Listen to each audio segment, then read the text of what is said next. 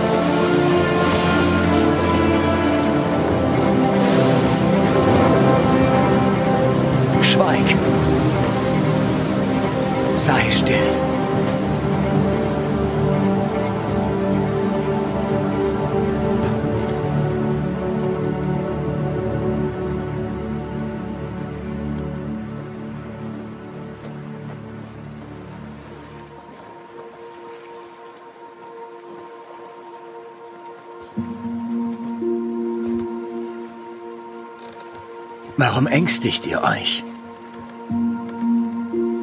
Habt ihr noch keinen Glauben?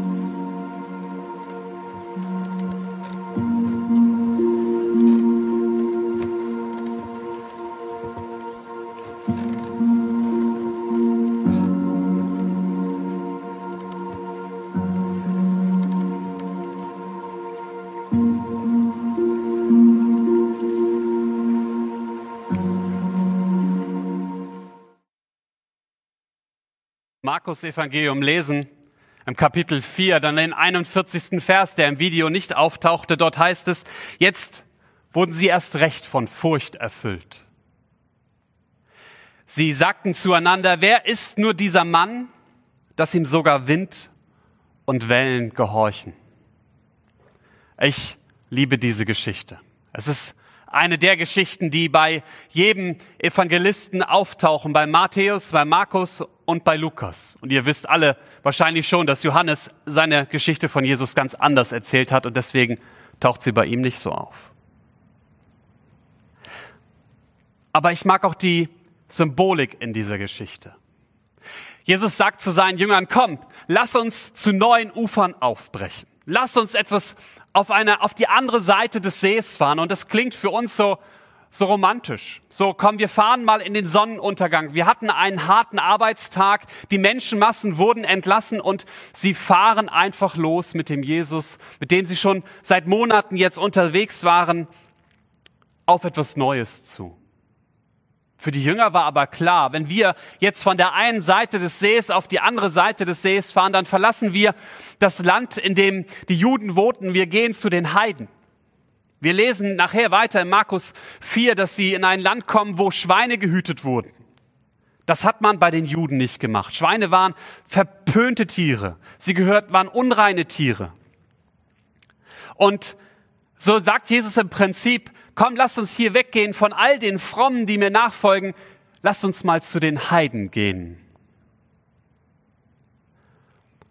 Veränderung, das ist wohl das Beständigste in unserem Leben. Das wesentliche Merkmal der Moderne, in der wir jetzt seit Jahrhunderten leben, ist, dass sich alles verändert und das immer schneller. Veränderungen und Krisen laufen aber ganz häufig Hand in Hand. In unserem Fall in dem letzten Jahr war es die Krise, die ganz viele Veränderungen hervorgebracht hat. Manchmal ist es aber auch andersrum und wir gehen in Veränderungen und stolpern in Krisen hinein. Und das mag für den einen oder anderen den Eindruck vermitteln, dass es sinnvoll wäre, gar nicht erst loszufahren, sich gar nicht erst auf den Weg zu machen. Aber es ist nicht deine Bestimmung, im Hafen zu bleiben.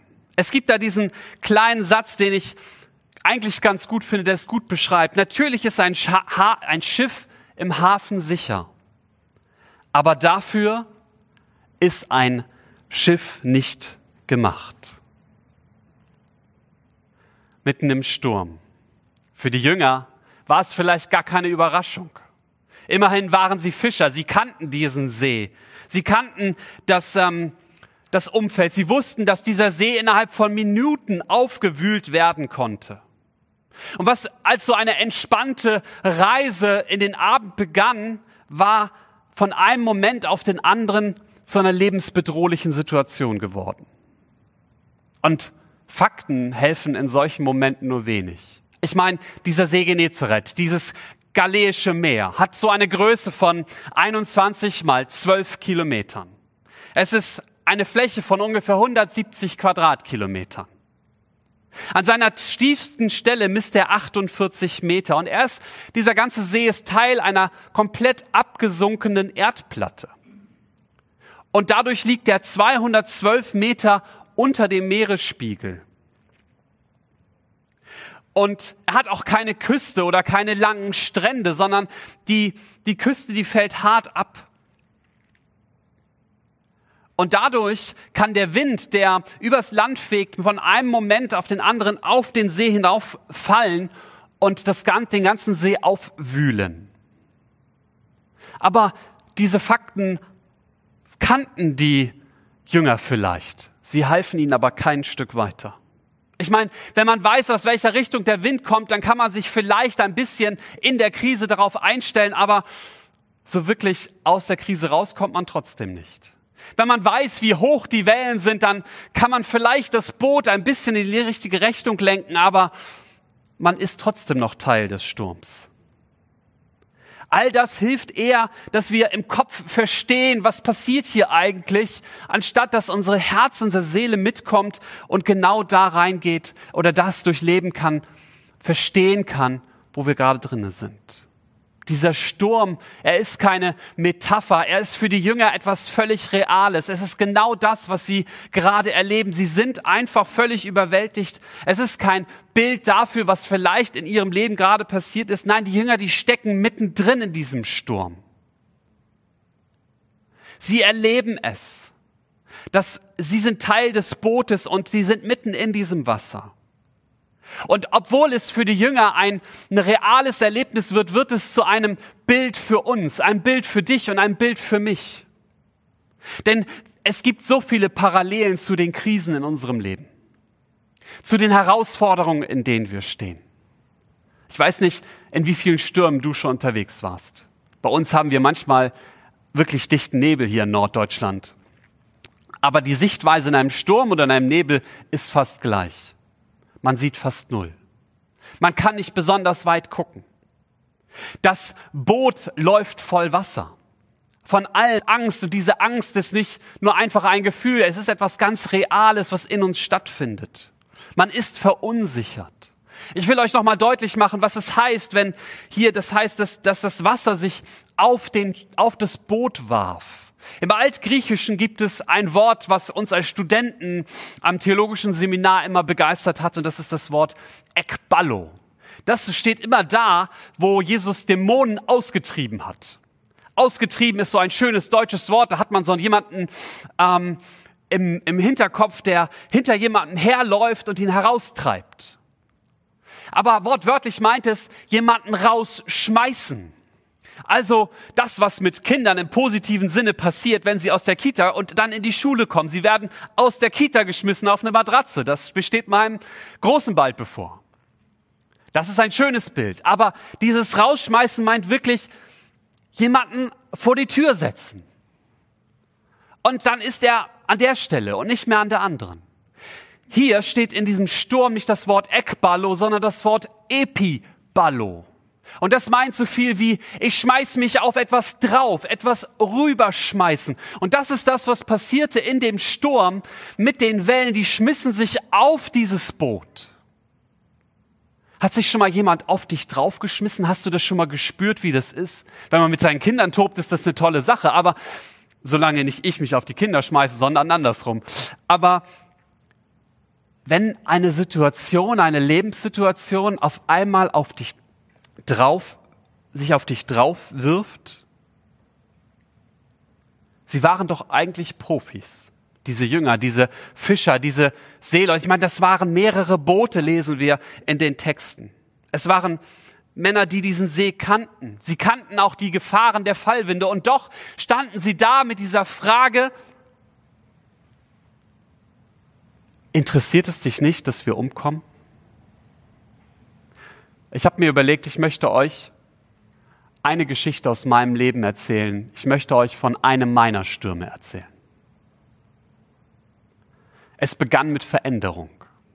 Diese Veränderung kündigte sich an und ich erahnte sie schon früher als meine Frau.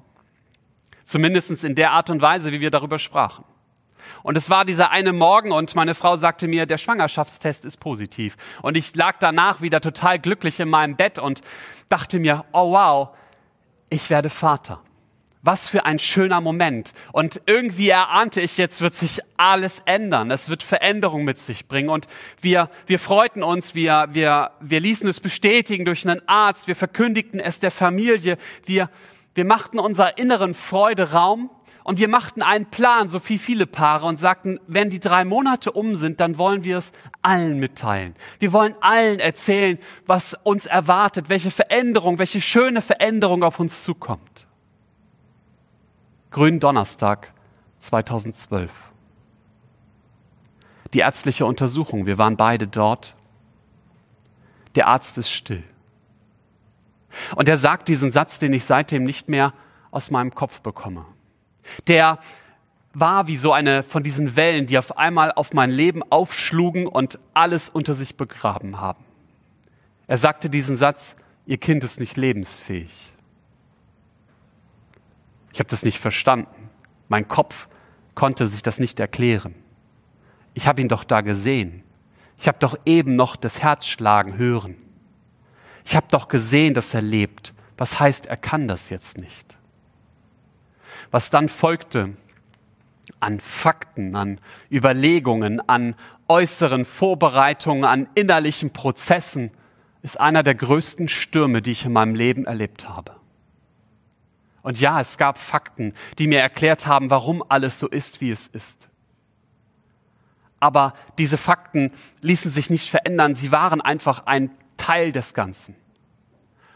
Und ähm, sie haben auch keine Ruhe reingebracht, sondern nur Gewissheit, Beständigkeit, jede Untersuchung, jede weitere Entwicklung. Und dann kommt da diese andere Komponente. Mein Herz muss hinterherkommen. Wir mussten Entscheidungen treffen, große Entscheidungen.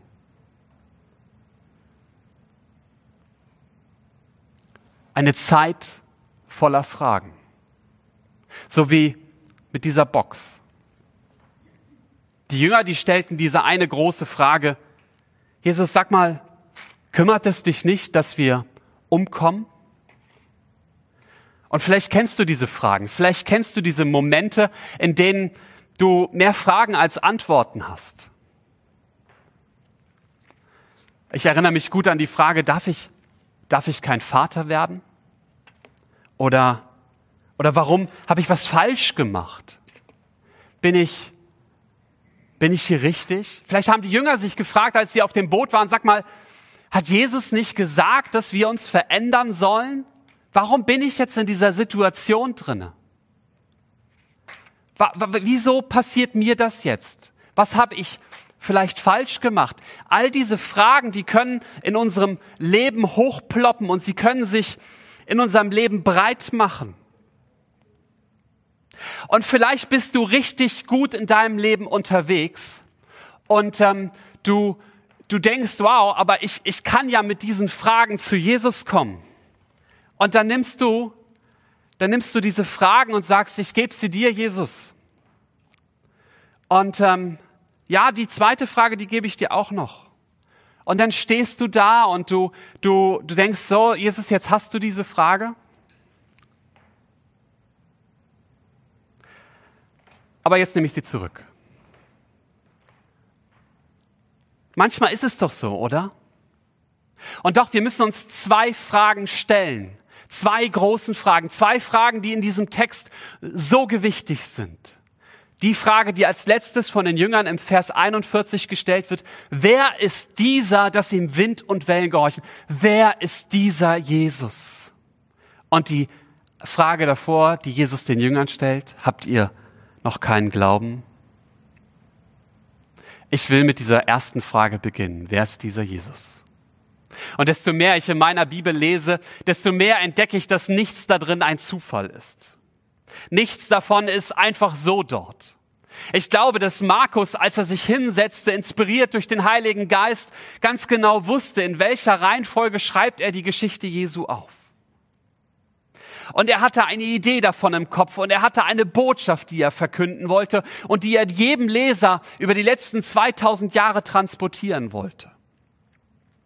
Vielleicht kennst du das Markus-Evangelium gut genug, um zu wissen, dass es 16, Kilometer, 16 Kapitel hat, keine Kilometer, sondern Kapitel. Und in der Mitte dieses Evangeliums im Kapitel 8 fängt Jesus ein Gespräch mit seinen Jüngern an. Und er sagt, was denken die Leute, wer ich bin? Und sie fangen an, ihm die Frage zu beantworten. Und dann fragt er sie, und was denkt ihr, wer ich bin? Und Petrus antwortet in Kapitel 8 ungefähr um die Verse, Verse 40 rum, du bist der Christus. Ich finde es interessant, dass Markus es so platziert hast, dass in der Mitte aller Kapitel, so ziemlich in der Mitte dieses Buches, dieses Bekenntnis von Petrus steht, der sagt, du bist der Christus. Hier in Kapitel 4 sind wir noch lange davor. Wir sind noch auf der Reise dahin, dass Markus den Leser mitnimmt und ihm Stück für Stück erklärt, wer ist denn dieser Jesus? Wer ist denn dieser Christus? Markus arbeitet auf den Gedanken hin, der sich erst in Kapitel 8 so komplett offenbart. Jesus ist Herr über alles auf Erden. Das ist das, was hier in diesem Kapitel 4 deutlich werden soll. Wer ist er, dass ihm Wind und Wellen gehorchen? Hast du mal darüber nachgedacht, warum das so ist? Warum gehorchen ihm Wind und Wellen? Nun, ich habe mir so vorgestellt in der Vorbereitung, Wind und Wellen wären zwei Personen. Personen wie du und ich, die Ohren haben zu hören und einen Kopf zum Nachdenken. Und dann sind die da auf dem See Genezareth unterwegs, Wind und Wellen, und sie hören eine Stimme, die sagt, sei still. Und sie erinnern sich an diese Stimme. Sie erinnern sich, dass sie diese Stimme schon einmal gehört haben. Das liegt schon Jahrtausende zurück. Und sie erinnern sich, dass diese Stimme es war, die sie überhaupt erst ins Leben gerufen hat. Und sie stehen still. Sie hören auf diese Stimme und sie sagen, natürlich tun wir das, was unser Schöpfer uns sagt. Ich will dir einen Text lesen, der mich immer wieder berührte, steht im ersten Kolosser. Hör einfach zu. Der ist nicht an den Wänden nirgendwo zu sehen. Erst Kolosser 1, 16 bis 20. Denn durch ihn wurde alles geschaffen was im Himmel und auf der Erde ist, das Sichtbare und das Unsichtbare, Könige und Herrscher, Mächte und Gewalten. Das ganze Universum wurde durch ihn geschaffen und hat ihn im Ziel. Er war vor allem anderen da und alles besteht durch ihn. Und er ist das Haupt der Gemeinde das Haupt seines Leibes. Er ist der Anfang der neuen Schöpfung, der Erste, der von den Toten aufstand. Denn nach Gottes Plan soll er in allem den ersten Platz einnehmen. Ja, Gott hat beschlossen, mit der ganzen Fülle seines Wesens in ihm zu wohnen und durch ihn das ganze Universum mit sich zu versöhnen. Dadurch, dass Christus am Kreuz sein Blut vergoss, hat Gott Frieden geschaffen. Die Versöhnung durch Christus umfasst alles, was auf der Erde und alles, was im Himmel ist. Was hat er für eine Macht über Wind und Wellen? Vielleicht schaust du dir deine Lebenssituation an und du denkst, ja, vielleicht ist es ja wirklich so, dass er die Macht hat über all die Dinge. Dass er derjenige ist, der eine ganze Box voller Fragen auflösen kann für mich. Aber ich will dir mit dieser Frage deutlich machen, mit dieser Frage nach dem, wer ist dieser Jesus, dass dein Jesus eigentlich zu klein ist, wenn du ihn in dieser Weise betrachtest. Deine Perspektive muss sich ändern und ich ändere sie jetzt für dich. Es ist so, dass unsere Fragen viel kleiner sein sollten und unser Bild von dem, der sie lösen kann, viel größer. Jesus ist viel größer. Er ist nicht nur Herr über die, den Sturm von vor tausend Jahren. Er ist derjenige, der sich danach als der zeigt, der Menschen befreit, der Menschen heilt, der Menschen in Versöhnung führt, der Leben wiederherstellt. Jesus ist größer als all die Fragen, die wir innerlich mit uns tragen. kommen wir zur zweiten Frage. Habt ihr keinen Glauben? Und Glauben haben wir eigentlich alle. Es gibt ja ein paar ganz wenige Leute, die sitzen jetzt hier als Team mit auf den Stühlen. Und an euch richte ich jetzt die Frage, wer von euch hat sich einfach so auf seinen Stuhl gesetzt? Oder habt ihr vorher geguckt, ob die Stühle bei anderen halten? Oder mal dran gerüttelt und geschüttelt und mal geguckt, einen mit einem Knie getestet, ob dieser Stuhl auch wirklich hält? Nein, wir haben in so vielen kleinen Dingen des Alltags Glauben. Glauben, dass der Stuhl hält. In den meisten Fällen tut es. Manchmal bricht irgendein Stuhl zusammen. Ganz, ganz selten. Aber wir haben Glauben im Alltag. Es gab so eine lustige Geschichte bei uns in der Familie in den letzten Monaten. Es ging darum, dass man natürlich auch als Familie über Geld spricht. Und unser Sohn hat verstanden, es ist ganz einfach, wenn man Geld haben möchte, dann geht man zur Bank. Er freute sich, als er das mal miterleben durfte, wie wir an einen, an einen Automaten gingen, eine Karte reinsteckten und Geld rauskam. Und Geld ist für jemanden in seinem Alter noch nicht so ganz in der Schule etwas, was man anfassen kann. Er kann das Abstrakte, die Zahlen auf der Bank dahinter nicht verstehen. Und er sagte, das ist doch ganz einfach. Wenn ihr Geld haben wollt, geht ihr zur Bank. Und dann kriegt ihr was. Da müsst ihr doch nur die Karte reinstecken.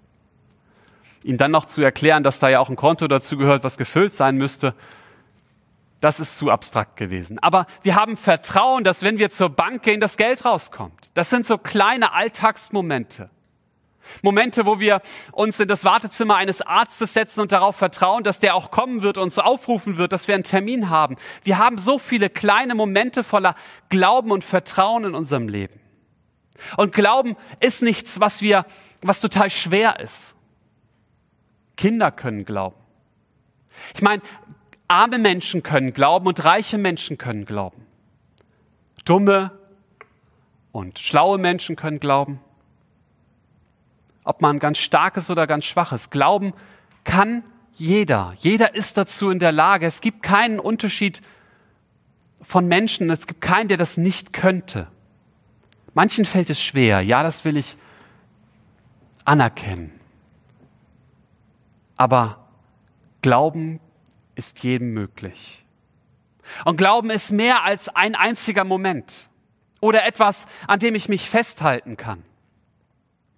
Glauben beginnt nicht irgendwann einfach und ist da. Das ist ja manchmal so das, das, das Bild, was man vielleicht auch hat, mit dem man groß geworden ist. Ich zumindestens. Glauben ist eine Entscheidung, die du einmal triffst und dann ist sie automatisch immer da. Für andere mag Glauben ein Gegenstand sein, den ich in mein Leben einlade ähm, oder den ich so irgendwie anschaffe. So scheint es manchmal. Kennt ihr diesen Satz? Ah, du hast deinen Glauben, das ist ja gut für dich, dass du deinen Glauben hast. Ich verstehe diesen Satz nicht, ehrlich gesagt. Als wenn Glauben etwas ist, was ich so, so an mein Leben ranpappen könnte. So all das mein Fragen und ich habe ja meinen Glauben und dass wir verbinden das mal so einfach fest miteinander. Wenn das mein Leben voller Fragen ist, dann ist der Glaube etwas, was da fest dran gebockt ist. Als wenn man Glauben in die Tasche stecken könnte und rausholt wie, wie ein Handy und sagt, ja, das habe ich halt. Glaube ist nicht der Kern, um den es geht, sondern ist das, was ich tue. Ich glaube an diesen Christus. Ich glaube an diesen Jesus. Ich glaube, dass es einen gibt, der mein Leben voll und ganz in Kontrolle hat. Ich glaube, dass er in jedem Moment in allen meinen Lebensumständen da ist und dass er die Macht hat über alle meine Lebensumstände. Ich glaube, dass er der Christus ist, dass er der ist, den Gott für mich geschickt hat. Und Glauben bedeutet in dem Sinne, dass ich mich hingebe. Alles, was ich habe, diesem Jesus anvertraue. Die Situation meines Lebens, die Krisen meines Lebens, die Herausforderung, dass ich ihm ganz vertraue. Und wenn Glauben das bedeutet, und diese Box für mein Leben steht, mit all den Fragen, die ich habe, dann ist Glauben nicht, dass ich mich irgendwie an Jesus andocke, sondern dass ich mit meinem ganzen Leben in Christus bin. Dass ich mit meinem ganzen Leben ihm mich anvertraue.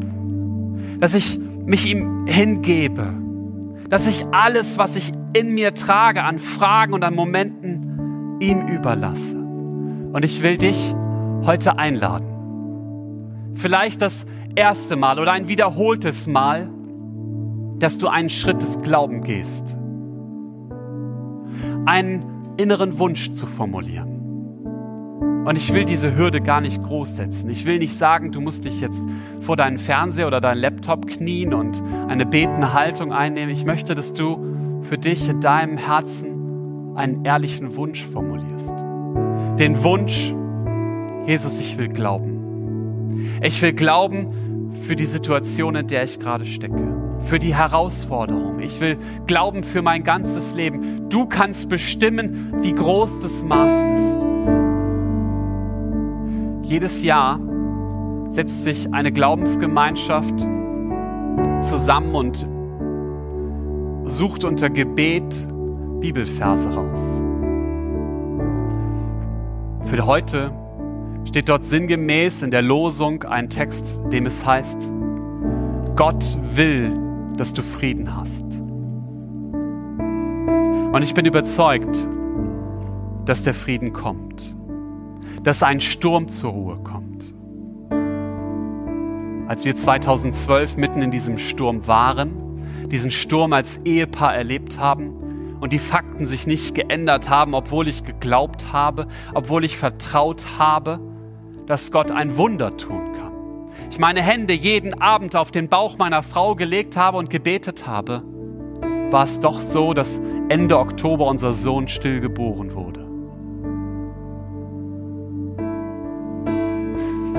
Wir hatten uns darauf vorbereitet, einen Abschied zu feiern und in diesen Tagen, in dieser Zeit an völlig unterschiedlichen Orten kamen Menschen auf uns zu, zweimal, mit einem prophetischen Wort, mit einem Wort, was sie empfanden, einem Bild, was sie von Gott geschenkt bekommen hatten.